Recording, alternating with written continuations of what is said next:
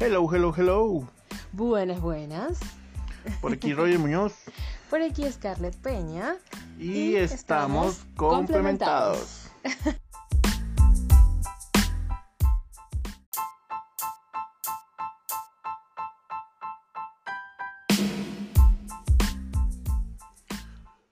Ajá, ajá. Entonces, cuarto episodio. Cuatro, se lee cuatro. Póngase.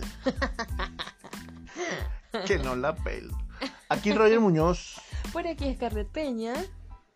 Y venimos a ustedes, nos, ustedes nos escuchan gracias a el Rock 23 Art Design y el Rock 23 Tattoo Design. Así es. Nuestro patrocinante. Nuestro patrocinante. Patrocinante oficial. Ujú. Bueno, sí, muchachones, para darle curso al episodio del día de hoy, vamos a hablar sobre la sexualidad y todo lo la variante que esto pueda tener este en el mundo, la sexualidad en la mujer, la sexualidad en el hombre, este De nosotros como pareja y, Claro. y antes de ser pareja. Claro, sí. Y sobre todo lo que uno aprende o no aprende, ¿no? Eh, toda la información o la mala información que recibes a, a temprana edad y que empieza uno a definir su sexualidad. Así es. Bueno, lo primero que queremos de como poner en contexto, ponerlos en contexto, es un concepto de sexualidad, según la Organización Mundial de la Salud, un aspecto central del ser humano presente a lo largo de su vida abarca al sexo, las identidades y los papeles de género, el erotismo, el placer, la intimidad, la reproducción y la orientación sexual. Se vivencia y se expresa a través de pensamientos, fantasías, deseos, creencias, actitudes, valores, conductas, prácticas, papeles y relaciones interpersonales. Ah, ok. Eso es un buen concepto, bastante amplio. Bastante amplio, claro. Bastante amplio. Otra cosa que quería que tuvieran en cuenta son eh, conceptos básicos sobre la sexualidad humana. Está el sexo, está la sexualidad, está el género, está la identidad de género, está la orientación sexual, el erotismo, el vínculo afectivo, la actividad sexual y la salud sexual. Wow, Todo eso lo engloba la qué sexualidad. complejidad. ¿Qué tal? Bien complejo. y uno pensaba que la sexualidad era solo meter los sacros, meter los sacros, meter los sacros. No, eso es el sexo. Bueno, pero, pero ¿qué pensábamos cuando se decía sexualidad? Uno pensaba Sí, que era todo se relaciona eso, solo con sexo. solo con sexo. Y es bastante Sí, que va la mucho cosa. más allá. Ajá, ajá. Así que... Sí, de hecho también tiene que ver cómo te ves tú mismo o cómo ves a los demás. Hay parte es- de esos conceptos de, la, enti- la identidad sexual, por identidad. ejemplo, En o la días- sexualidad en, en cómo percibes el mundo también. Exacto. En estos días, este, a ver, ¿cómo tú... ¿Cómo fue tu, tu primer encuentro sexual? ¿Cómo fue, cómo, no sé, esa, esa primera experiencia con lo Bueno, no, sexual? yo antes de hablar de eso quiero hablar de cómo, cómo uno entra o explora a, a la sexualidad. O sea, cuando tú vas Sí. creciendo, Ujú. eh, alcanzas cierta edad y obviamente empiezas a sentir. Y Ah. empiezas a sentir es porque en el caso de los hombres se te para cada rato, con cualquier cosa. Ajá. o cualquier más mínimo estímulo se te para. Entonces uno, eso ya eh, en un principio es raro. Claro. Y por ejemplo mi generación no creció con tanto conocimiento que hay ahora sobre, Mm, sobre sexualidad material. o incluso nuestros padres eh, era un tema al, eh, tal vez tabú, tal vez dependiendo de la creencia religiosa ni siquiera se habla, está mal visto, etcétera, ¿no? Sí, sí. La verdad es que nosotros venimos de un país, Sí. podría decirse así, Sí, que tiene bastante tabú con este tema de la sexualidad eh, de, de- de ambos lados, tanto de los padres hacia los hijos como de los hijos hacia los padres. sí, Y uno, como que los conocimientos que uno adquiría de, sobre sexo era mm, básicamente por historias que te contaban. sí, claro, uno los siempre tiene la creencia de amigos que son mentiras. Ah. los compañeritos del colegio o lo que leíste, no sé, por ejemplo, en mis tiempos había mucho, este, uno veía este material en revistas Tú, que La era una revista revista, era una revista de, de- vieja. muy, sí, de, de mis tiempos, pues, de mis tiempos, así de joven. Y ni siquiera era yo la que las compraba, las que la compraba era una prima, que era mayor que, que es mayor que yo. que hoy en día ella es una señora casada. Hola, Suje. Estás aquí tú echándole paja. no, bueno, porque no, es que además mi tía se las compraba, la revista Tú. ¿Qué Este, tía? Su live. Bendición, tía. También. Bueno, mi tía se las compraba y este, estas revistas traían siempre anécdotas de cosas sexosas y uno las leía así y uno ¡ah! y se tapaba la boca y uno ¿qué? No, esto no puede ser. Claro, en ese tiempo no existía esa, esa, esa expresión de qué, pero sí uno así como que ¡ah! y uno se sonrojaba leyendo las cosas. Habían anécdotas de chicas que las conseguían los papás teniendo relaciones sexuales eh, o contaban cosas así eróticas. Había anécdotas eróticas en esas revistas. Ah, ok, ok. Entonces por ahí ya iban como que viendo cómo era este tema de la sexualidad, de las relaciones. Claro, eran cosas que a ti jamás en la vida te habían pasado y que ni pensabas quizás en, en empezar una vida sexual, pero cuando tú lo leías, este, ya te daba como una introducción a ese mundo. Claro. Bueno, en el caso de nosotros siempre era, yo creo que eh, mayormente por contenido porno, en revistas o videos. Este, yo tenía un primo que, bueno, una de, la- de las pocas este, películas que vi así en VHS. Va a tener un primo que no voy a decir quién era.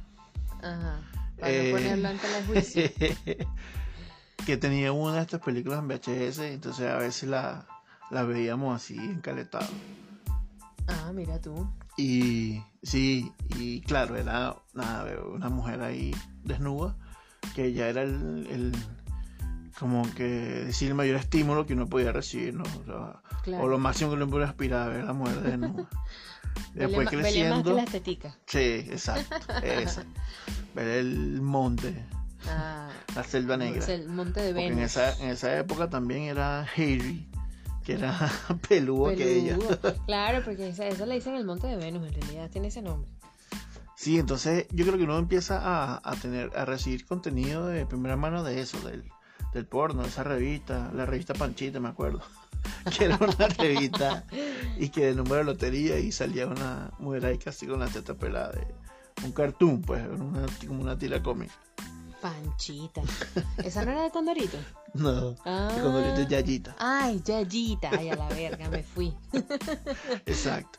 Pero entonces, claro, uno empieza a recibir como que esa información y luego baja al, al liceo, en mi caso, este, y te encuentras con tu otro amigo que uno va como madurando un poco y entonces quiere ser así, ah, no, eso sí, el más arrecho, sí. Más ¿verdad? arrecho, para los que no son venezolanos, arrecho es bravo. El Sí, como que el mejor, como que el más, el, el, el macho alfa, El gran el plateado. Exacto, entonces como que yo las conquisto a todas y, y las tengo a todas. No, y entonces vienen estos cuentos así entre amigos, que tal vez algunos eran reales, pero yo creo que esa era mentira. Uno era, todo, todo era movible y se la querían tirar de, Todos eran charleros. de los coeculos. Charleros, charlerísimos. Sí. Este, sí. El hombre tiene como más, eh, no sé si proximidad a la pornografía. Las mujeres no tanto. Yo me acuerdo que yo llegué a ver por accidente. guiño, guiño. Ah, güey, güey. Eh, mi primera como película porno en televisión nacional. Después de las 12 de la noche pasaban el diario del zapato rojo. En RCTV. Ajá. el diario del zapato rojo. Uh, entonces ya teníamos rato con The Feel Song. Ah, bueno, ves, yo no tenía, como yo lo comenté como en el segundo Con episodio, Ana- Anabel. imagínate, como yo lo comenté como en el segundo episodio, yo nunca tuve televisión por cable, siempre tuve televisión nacional. Y descubrí una película porno así después de las 12 de la noche y para mí fue como que, ¿qué? Esto existe, esto es real. eh, y, y, y esas diarios de zapato rojo era una película erótica más que porno. Sí, eso le- se le llama soft porn, que Ah. es solo enseñan tetica, pero nada de penetración. Exacto, no había nada como que no se mostraba nada explícito, sino Sí, cero violencia. Pero claro, era exacto, porque además la pornografía es muy mala referencia para, para comenzar. Sí, exacto. De entrada, la pornografía es una muy mala referencia. Sí, pero no, esas pelis eran así, soft porn. Es lo Exacto. que se llama. Exacto. Porno suave. Eso. Que era Y- solo en la mujer enseñar tetica. Exacto. No, bueno, y las mujeres excitadas. Sí, pero los tipos excitados y tocándose y toda la cosa, pero nada más allá. Y, wow, eso para mí fue como que un boom. que me Sí. explotó en el cerebro. Eh, porque yo venía nada más de lo que me contaban las amiguitas, del- porque yo además, este, para los que no saben, yo estudié en un colegio de monjas. Bueno, igual nosotros, o sea, la gran mayoría de, de venezolanos, yo también que estudiamos en colegio católico con una religión católica. No, o sea, pero el mío era un yo colegio- estudié en un colegio de curas, pues. Claro, pero mío era un colegio de monjas solo niñas. Ah, ok, ok, Ajá. ya. Eh, yo estudié en un colegio de solo niñas desde preescolar hasta, hasta eh, tercer año, que fue cuando, eh, bueno, ya me pasé porque se acababa el, el ciclo, o sea, el colegio llegaba hasta, exacto, el colegio llegaba hasta tercer año y de tercer año, bueno, yo fue que mm, fue pasé a un colegio mixto por primera vez en la vida.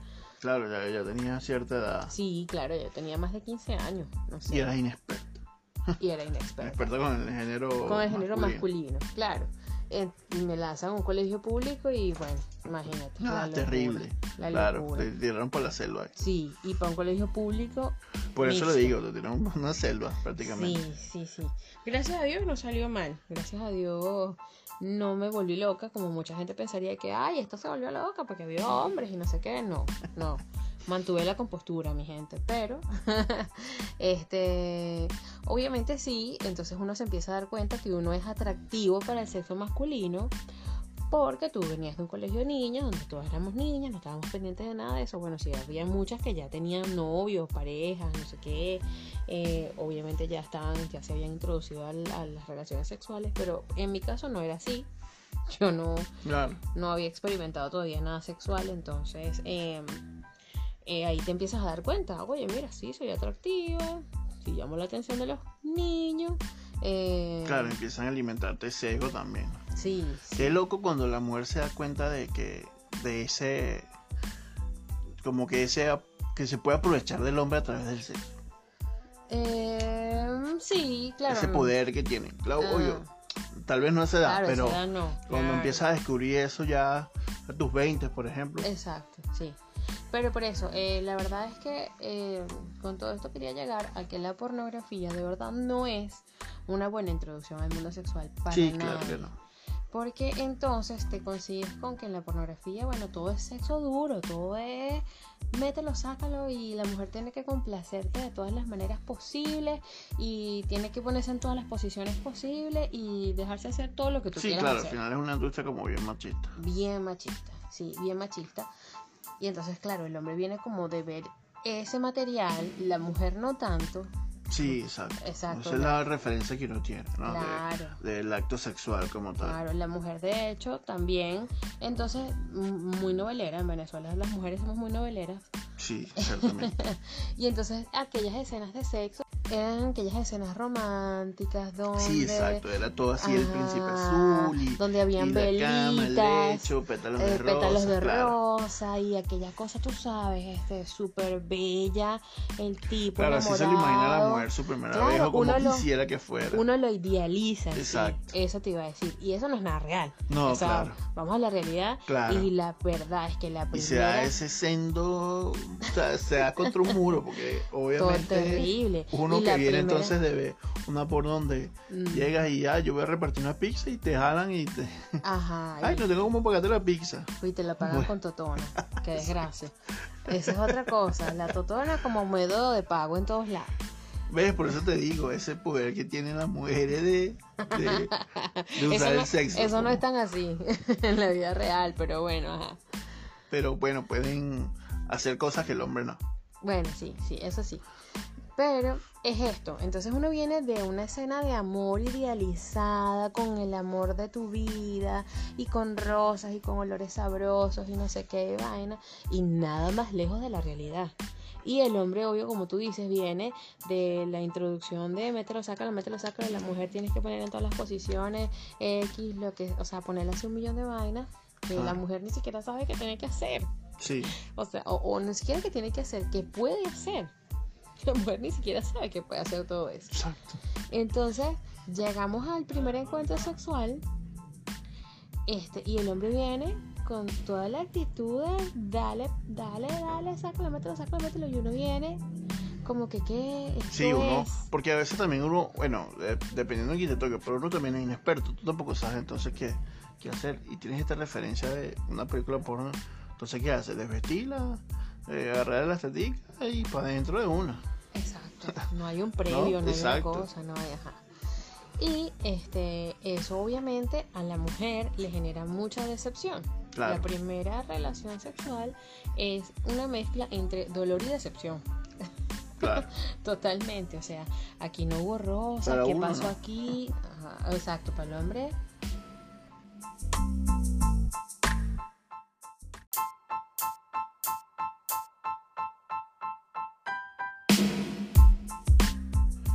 No, no, para nada, para el hombre siempre es satisfactorio. Exacto, Sí, o sea, exacto. O sea, uno mientras- con, con, con tal de acabar, ya eres feliz, ya descargaste, ya está, este, cumpliste. Claro, O no sé, igual, o sea, la reacción física que uno tiene de descarga de alivio, ya... claro, claro. Entonces tampoco se preocupan porque eh, las películas porno tampoco se preocupan por eso, de que la mujer acá. Claro, el placer de la mujer. Exacto, de que la mujer llegue al, al clímax, al orgasmo, este, nada de eso. Eh, eso también lo van aprendiendo con el tiempo. Claro. Eh, entonces la mujer, O uno le va importando más también, ¿no? Porque entonces Claro. ya te importa con quién estás o... exactamente, exactamente. Entonces, claro, la primera, la primera experiencia para las mujeres no es para nada satisfactoria, ni No. para nada bonita. Después con el tiempo sí le vas agarrando el gusto y vas viendo que, ajá, chévere, pero, pero al principio nada que ver. Nada que ver. Una de las cosas que agradecemos las mujeres es que ya hay mujeres dentro de la el mercado De la industria. del de la industria de la pornografía. Hay mujeres produciendo películas porno que son mucho más amables con las mujeres, que son, entre comillas, feministas, eh, que son más, más cercanas a la realidad. Sí, claro, ya lo están viendo como desde el punto de vista de una mujer, ¿no? De, de la Mm. fantasía que puede tener una- de tener una mujer o, o de cómo quiere que sea una mujer la relación y no, no desde el punto de vista del hombre que siempre full machista. Exactamente. Eh, en este caso estamos hablando de Erika Leos, que ella es una productora de películas porno Sí, para mujeres feministas. Bueno, ella dice que no es para mujeres, que es para todo público, pero que se le ha catalogado como eh, para feministas, como solo para mujeres.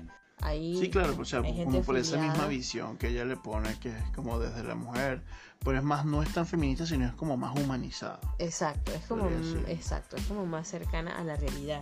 Hay mujeres más reales, hay hay escenas más románticas, más eh, sensuales.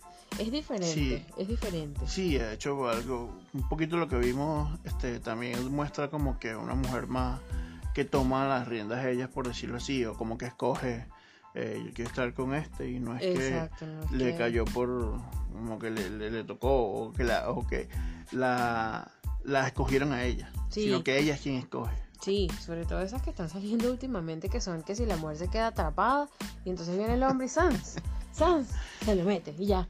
¿Qué Porque, es porque eso? quedó como, Está atrapada ahí no, pero ¿en qué posición quedó? como en cuatro. No te pelo. Mira, Cuarto Erika, episodio.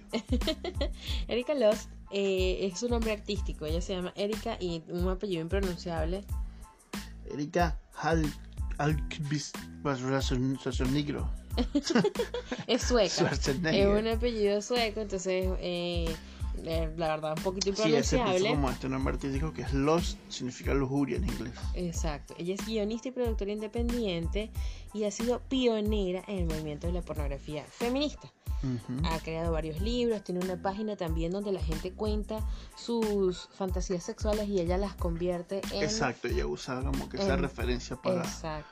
para hacerle este, estos Por cortos, eh, porque son unos cortos, son no unos son cortos. Largometrajes pues como tal, son una película. Exactamente. Eh, también tiene, eh, creo que por lo que escuché, ¿sabes? vimos el podcast de Erika de la Vega. Sí, en el que la entrevista a ella, y habla de que tiene también una especie de sección donde le da tips a los padres para hablar de sexualidad con sus hijos. Sí, creo que tenía un blog, algo así. Ajá. Realmente no recuerdo ahorita, pero sí, eh, habla como que, exacto, como que de esa primera conversación que debes tener tus hijos y cómo, cómo afrontarla de una manera moderna o de una manera este, que, o sea, que debes tener esa conversación. Claro.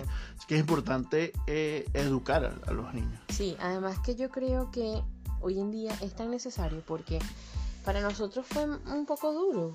Fue como que ensayo y error. Sí, claro. Fue obviamente. netamente ensayo y error.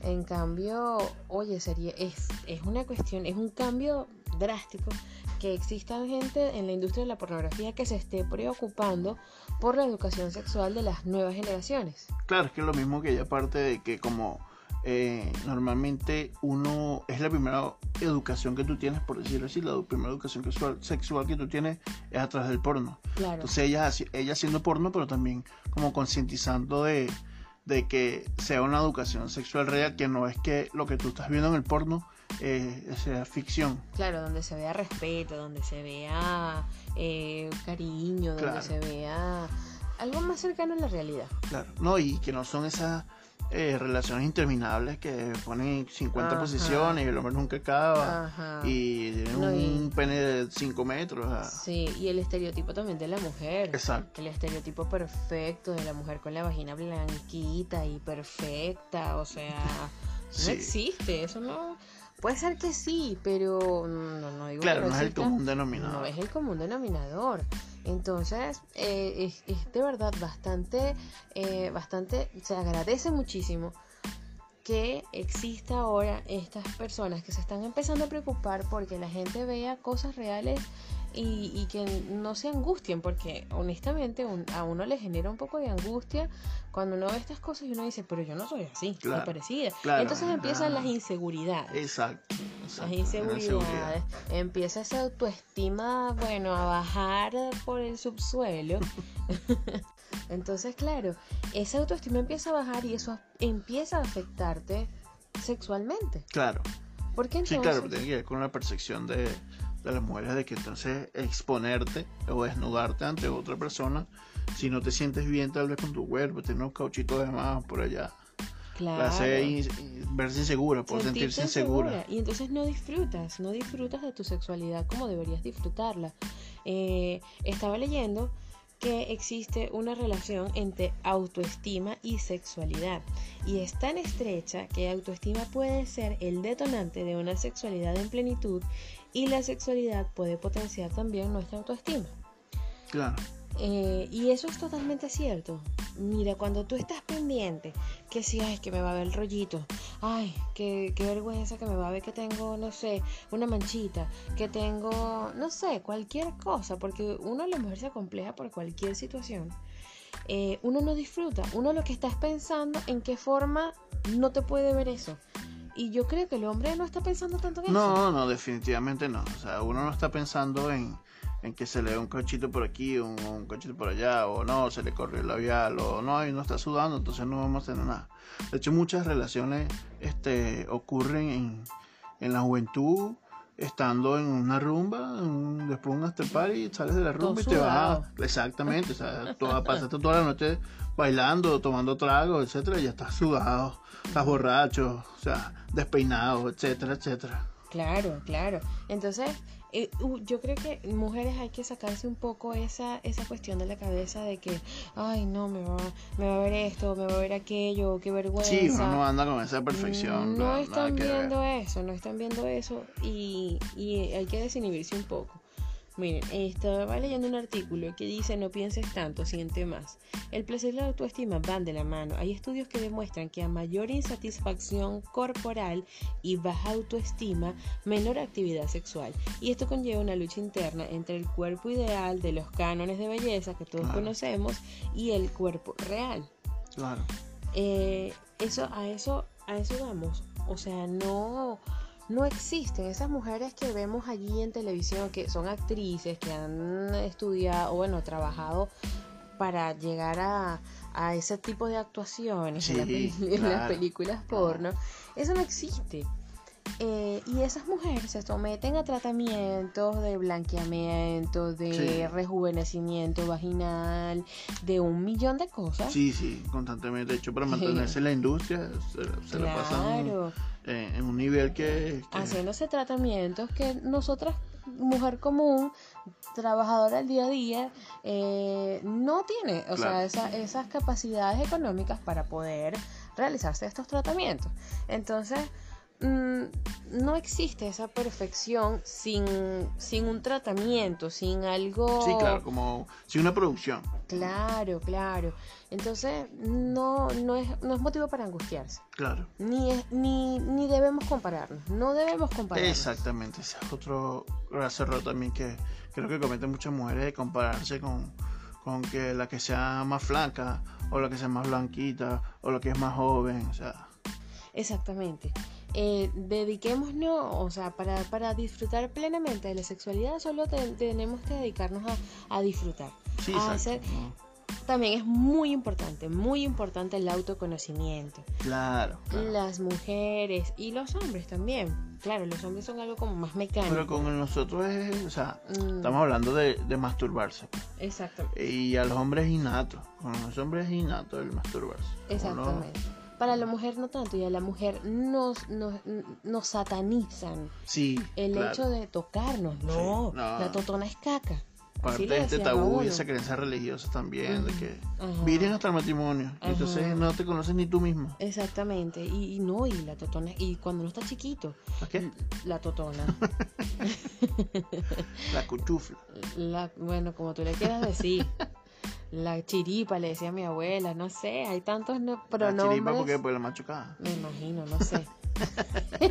Yo no sé cómo será eso, pero mi abuela le decía la chiripa.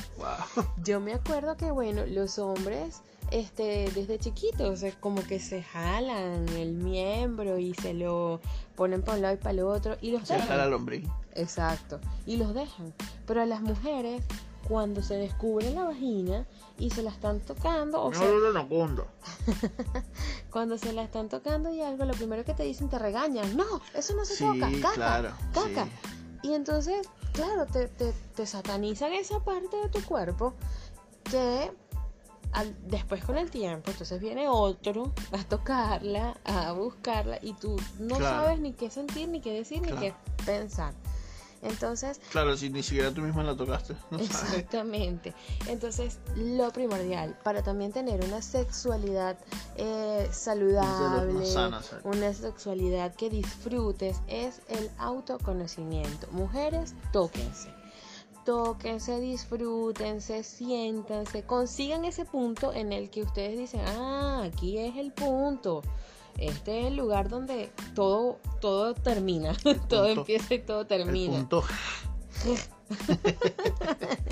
es un chiste interno del punto G. Sí, bueno, que si las que han visto la casa de papel, de repente la. No, la, casa de papel no, ah, vis a vis. es verdad.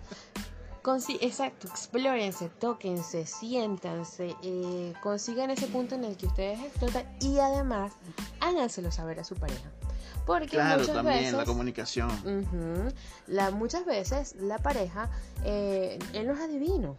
Él no sabe dónde Sí, quedamos en lo mismo de los sentimientos también. Exacto, no supongamos que él tiene que saber dónde está todo ahí, porque recordemos que él no tiene vagina, él tiene pene. Exactamente. Entonces, digámosle, mira, el sitio es aquí, aquí, mira ahí, toca ahí, haz ahí, eh, practiquen con su pareja, tú los puedes guiar, es tu cuerpo, es tu pareja y tú les tienes que decir a ellos cómo deben hacerlo. Claro, pero obviamente la experiencia viene por, por lo mismo, ¿no? O sea, como que por practicarlo, pero también por, por saber, menos que en tantas relaciones tú, alguna le preguntarás o alguna dirá, este, alguna mujer te, sí sabrá y tomará control y le dice al hombre, mira, aquí, agarra aquí, ponte así, ponte asado. Claro, claro, como el capítulo de Friends. Seven, seven, seven.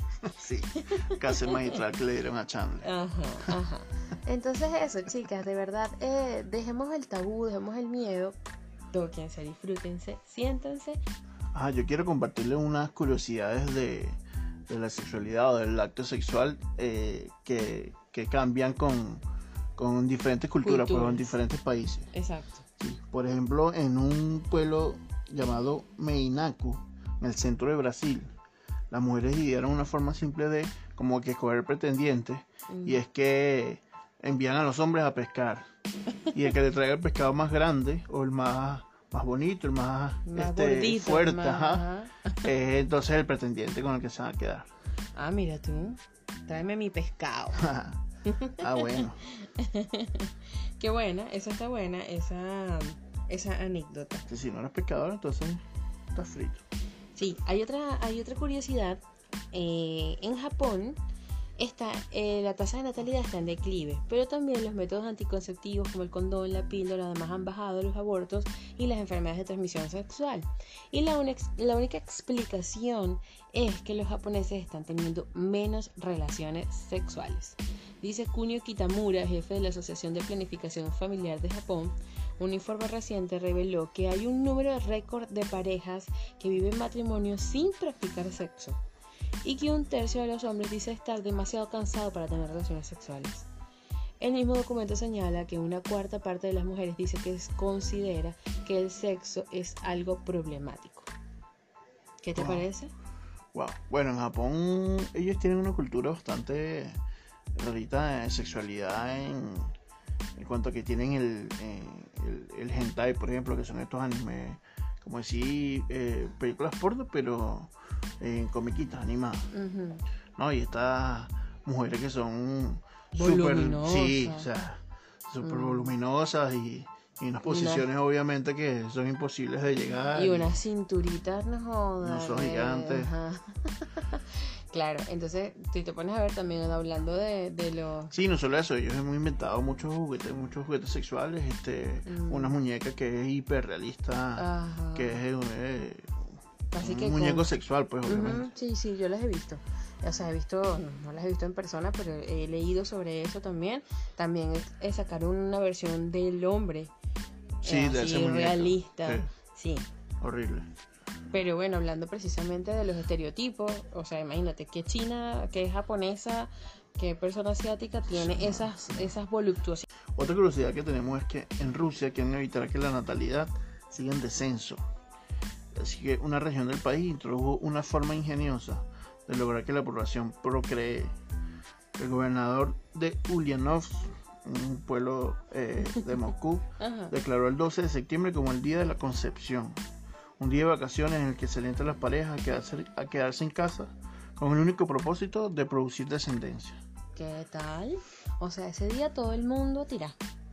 Y incluso las parejas que tienen un bebé luego de nueve meses de esa fecha tienen premios otorgados por el gobierno. ¿Qué tal? No. Vámonos para Rusia. Vámonos para Rusia. ¿Qué estamos haciendo aquí? Estamos perdiendo el tiempo. sí. Emigramos para el país que no es. Ajá. Estoy convencida de eso. Cada día me convenzo más. Otra curiosidad que tenemos ahí para ir cerrando ya con este temita es que los antiguos hawaianos acostumbraban a darle nombres cariñosos a sus genitales. Y además de esto, también cada quien le ponía como un canto personalizado a cada genital. O sea, le ponían un nombre y tenían una cancioncita. ¿Qué tal? Le ponían el, o sea, tenían el soundtrack. Sí. Ajá. A ver, ¿cómo le pondrías tú? No, ¿cómo le pondrías tú? te pillé, me lo ibas a preguntar, ¿verdad? te me adelantaste. Ajá, pero yo te lo pregunté primero. Bueno, pero la mujer primero. Bah, la dama qué tramposo, primero. Qué tramposo. Mira, la verdad es que yo nunca he pensado en ponerle un nombre a mi vagina. Mm. yo le pondría Stormbreaker. Caramba. No, mi vagina, obviamente. Lo, tuyo todo es gringo, lo tuyo todo es. No, vale, no sé. ¿Qué le pondría yo a la mía? No sé, un nombre latinazo. Stormbreaker es el hacha de Thor, la última que saca Thor, ¿sabes? Sí, sí, sí, estoy clara. Por eso te digo, la que le pondría yo a la mía? Un nombre bien latinoso, no sé, Candela. Candela pura. no sé, una vaina así. ¿Y el soundtrack? Ah, bueno, no sé, ahí sí te tendría que ponerme a, más creativa. Ah, el mío es un heavy metal así trancado. sí te lo creo, sí te lo creo. Es la que tengo en la mente siempre. Sí te lo creo. Mira, hablando de esto, un poquito de, de, existen tantas literaturas con respecto al sexo. Sí. Yo, y quería contarles una anécdota así. Yo tenía una compañera en la universidad que ya estaba leyendo las famosas 50 sombras de Grey. por ejemplo. Y eh, claro, ella no, me, ella no me decía de qué trataba el libro, ella me decía, es arrechísimo este libro, tienes que leerlo, no sé qué y tal. Y me acuerdo que un día yo salgo con mi papá, yo no vivía con mi papá, mi mamá y mi papá eran divorciados y salía con mi papá a veces por allí a caminar, a comernos algo. Y nos metimos en una librería. Y mi papá me dice que me quiere regalar un libro, que escoja un libro. Y señores, adivinen cuál agarré yo. Oh, te pasaste. ¿Y viste a tu papá a comprarte ese libro? No, le dije a mi papá, ay papá, mira este libro que me lo han recomendado muchísimo, no sé qué. Y mi papá me miraba así como que, no hija, no, ese no, escoge otro. Y yo, pero papá, que este es que me han recomendado. masoquismo, una vaina aquí. Pero yo no sabía de qué se trataba, yo no sabía de que iba a 50 sombras de Grey. A mí me decían que el libro era rechísimo, que era espectacular, que no sé qué. Yo no sabía de qué iba. Y cuando yo le digo a mi papá, mi papá me mira así como que, no hija, no, no, ese no, escoge otro, escoge otro. Terminé escogiendo uno de Ibellice Pacheco, que también es espectacular, pero no tiene nada que ver con sexualidad. Pero que le pedí ese libro a mi papá, imagínate tú qué vergüenza. Después cuando me enteré de que iba, morí. Imagínate. Yo creo que, o sea, eh, pasaba eso tal vez en esa época, ¿no? Que las mujeres como que ese contenido sexual, por decirlo así, lo leían así en novelas, eh, pero en libros, pues. Claro, claro. Como que el hombre siempre fue más visual, obviamente siempre buscando ver una mujer desnuda. En revista Playboy, en cualquier, hasta los afiches de, un taller de mecánica, uno lo, veía y ya, ya tenías material. Claro, es que la forma, la forma de excitarse de las mujeres es distinta a la del hombre también. Sí.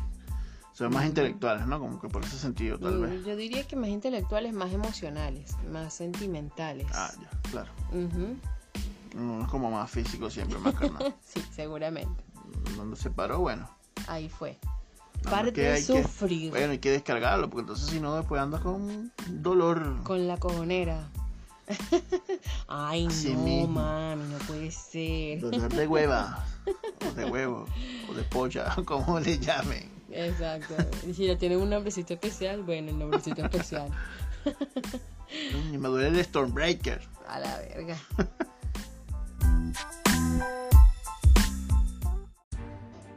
Bueno, y ahora arrancamos con el super dato. ¿De qué vamos a hablar en este super dato? Bueno, el super dato, yo siempre trato de conectarlo con el tema que estamos hablando. ¿no? Entonces voy a hablarles un poquito de esos personajes eh, cómics, eh, los más conocidos obviamente, hay muchos otros, pero voy a hablarles de los más conocidos que están este, eh, desarrollado películas últimamente, entonces son y han modernizado mucho los personajes, ¿no? Buenísimo. Que son que han sido muy sexualizados dentro del, de la historia de los cómics o de las tramas de los cómics. Mm. Sí. Voy a comenzar con Harley Quinn, la, la, novia del Joker en el principio, ¿no? un personaje que fue creado, sí, totalmente para complacer al Joker. Imagínate. Era este hacía todo lo que le, Joker le pedía. Tanto que, o sea, ella se enamora tanto del personaje que hace lo que le gana un amor ciego y se somete al, al experimento que, que sufrió el mismo Joker o al accidente. Y tiene entonces esta apariencia así como más blanquecina. Claro. Entonces este personaje eh, a lo largo de, de, la historia de los cómics también, luego bueno, se empieza a ver, claro, el personaje caló en popularidad, entonces empezaron a desarrollarlo mucho más. Entonces desarrollan la trama como que ella empieza a ver que la relación con el Joker es una relación tóxica, una mm. relación que no va a durar porque él siempre tiene una sesión con Batman, entonces siempre como que incluso Batman es su prioridad más que ella misma. Claro. Rompe con el Joker, etcétera, y comienza a tener relaciones con en esta etapa de soltería, por así decirlo empieza a tener relaciones con muchos otros personajes, con el mismo Batman, por ejemplo, mm. con Nightwing, que fue el primer Robin, con Poison, Poison, Ivy o Poison Ivy, Hiedra Venenosa. Este, con el mismo Deadshot, que de hecho en la película de, de Escuadrón Suicida, sí, como este, sí, hubo un guiño, un win win. guiño, guiño. Sí, entonces este personaje ha desarrollado así muchas como en que encuentros amorosos. Entonces también, de hecho ella en un principio el traje la cubría completa y ahora este solo tiene un top y un shortcito pequeño. O sea, le han quitado también muchísima ropa, entonces la hacen ver mucho más provocativa. Y este, a eso me refiero cuando es como que ha sido muy sexualizado. De hecho, ahorita eh, en la misma industria del porno hay muchos cosplays, o sea, o se le llama parodias de Mm. la misma película de, de Escuadrón Suicida y personajes de Harley hay este, un millón de videos. Sopotosciente. Sí. Entonces Como Harley teniendo sexo con como Con que cumplir esas fantasías también de, de, de esos fans, esos geeks, esos Mm, enconchados. claro. Y a Black Widow de madera. Bueno, Black Widow, gracias por el spoiler. Black Widow sería el siguiente personaje que ha sido bien sexualizado así también. Eh, la contraparte de Marvel, ella que es una espía. Y entonces u- u- siempre us- usó de su sexualidad para, para cumplir misiones, para acercarse a ciertos objetivos. Claro. Este, claro, pensando que tal vez era una mujer indefensa o la ven así. Este, O al, o al contrario, una mujer muy sexy y atrevida. sí, exacto. Exacto, pero, o sea, pero indefensa porque es mujer, pues, en- Claro, entre claro. comillas. Y claro, se infiltraba así de esta manera o lograba llegar a altos, este, no ejecutivos, pero altos este, militares o Ujú. este, Corrupto. cosas así, gente- exacto. Y bueno, lograba su cometido de aniquilarlo. que Era lo que, lo que ella hacía, ¿no? Una asesina por excelencia. Este personaje también, bueno, en lo que vimos del MCU, este, tuvo una relación con Bruce Banner. ¿no? Pero se vio también algunos coqueteos ahí con Tony Stark en, la, la- en Iron Man 2, que fue donde introdujeron a este personaje. Con el Cap también tuvo su su su juju. y sí, en los cómics ella de hecho ha tenido romances oficiales con Tony Stark, o sea, con Iron Man, con el Capitán América, con Steve Rogers, con Bucky Barnes, que es Mm. el compañero de, Del del Capitán. El Soldado del Invierno. Sí. Este, con el mismo Nick Fury, incluso se dice que ha tenido What? romances con Daredevil. Ah, no, vale. Sí, Bueno. como si un personaje que, que eso, como que le han explotado esa sexualidad. Mm, Y siempre así, este, su- muy subjetivo, el traje que ella usa que es todo pegado, entonces siempre Ajá. sale así como quitándoselo a veces. mm. Hay escenas muy subidas de tono en los cómics, Ah, qué de bueno. estos encuentros, pues, estos encuentros, o de estas relaciones que ella ha tenido. Y eso también le sirvió a ustedes para desarrollar su, Bueno, uno, uno, claro, tú leyendo los cómics, obviamente, entonces empiezas a idealizar a esos personajes que además, obviamente, son figuras perfectas, eh, entrenadas, cinturas chiquitas, Mm, senos grandes, el culo grande, Nalgota. sí. Otro personaje que ha sido también bastante sexualizado, de hecho, eh, también por las relaciones que ha tenido, pero ya de manera más visual, eh, en, en ilustraciones, en portadas de, de estos cómics, ha sido She-Hulk, que es la prima de Bruce Banner que obtiene los poderes por una transfusión de sangre de él y tiene la misma, los mismos poderes que Hulk, pues. O sea, se Mm. transforma en este monstruo verde, pero en este caso no es un monstruo. Ella mantiene como que su, su Figura forma... femenina. Sí, exacto. Se mantiene una figura femenina, pero más exuberante. Y claro, es mucho Más más, grande. grande y verde, obviamente. Mm. Y siempre le pasa esto que se, cuando se transforma se les desgarra toda la ropa. Ah. Entonces siempre la mostraban eh, con muy poquita ropa, ropa desgastada que le cubriría los, lo esencial. lo esencial, exactamente. claro, prácticamente queda desnuda. Entonces fue un, un- como que un objeto, no un objeto sexual, pero sí un objeto de deseo en, esta, en estos cómics. Mm, Y también de hecho le desarrollaron una personalidad, ella no pierde eh, la personalidad de quien es. la capa exacto, no pierde Sí, el conocimiento. sí, no, no pierde el conocimiento como Hulk. Ah, ya. No es como que dos personalidades, ella se mantiene siendo ella misma, pero es mucho más pícara, siempre anda este con, como con esa picardía sexual y claro, ve a los hombres así diminutos y los, los trata como unos juguetes, ella a los hombres, Mm. ¿no? ¿Qué tal? En, en realidad. Y otra, otro objeto sexual, otra este víctima de, de toda esta sexualización de, de la mujer en los cómics también fue Spider-Woman, que Ya. en una portada realizada por Milo Manara, que es un ilustrador y un artista este gráfico italiano, siempre dibuja mujeres de una forma muy erótica. Mm, Y él hizo, realizó una portada que fue muy controversial en la época de Spider-Woman, de la serie de Spider-Woman, donde ella sale como en una posición que de hecho ah, la han intentado replicar y es imposible. este, bueno, pero es una araña. Claro. Si están viendo en YouTube, ahí les dejo la foto. este, y esta forma de él de ilustrar a las mujeres también creó un poco de polémica porque él trabajaba con, con cómics, pues. Ya. Entonces era así, este, muy sugestivo la, la anatomía de la mujer, los trajes ah, que igual eran como pegados, pero en este caso con, con el dibujo de él era prácticamente como que si no tuvieran el traje, o sea, era una cosa tan pegada que sí, exacto, casi que era exactamente mm. un body paint. ¿Qué tal? Fíjate que llegamos con este super dato del episodio de hoy en cuatro, en cuatro, en cuatro. Espero les haya gustado. Como les dije, este podemos seguir desarrollando o hablando de este temita en los comentarios. Todas sus preguntas, todas sus dudas que tengan. Sí, ya.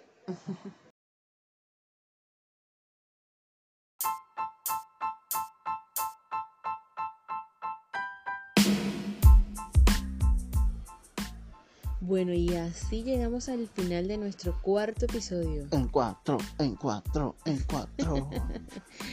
Recuerden que este cuarto episodio llegó a ustedes gracias a el Rock 23 Art Design y a el Rock 23 Tattoo Design. Claro que sí.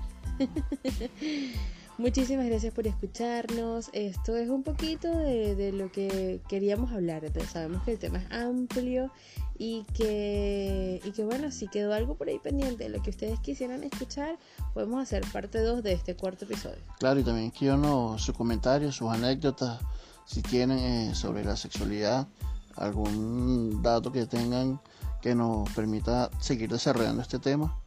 Y ahora segunda parte. Segunda parte, las segundas partes siempre son buenas.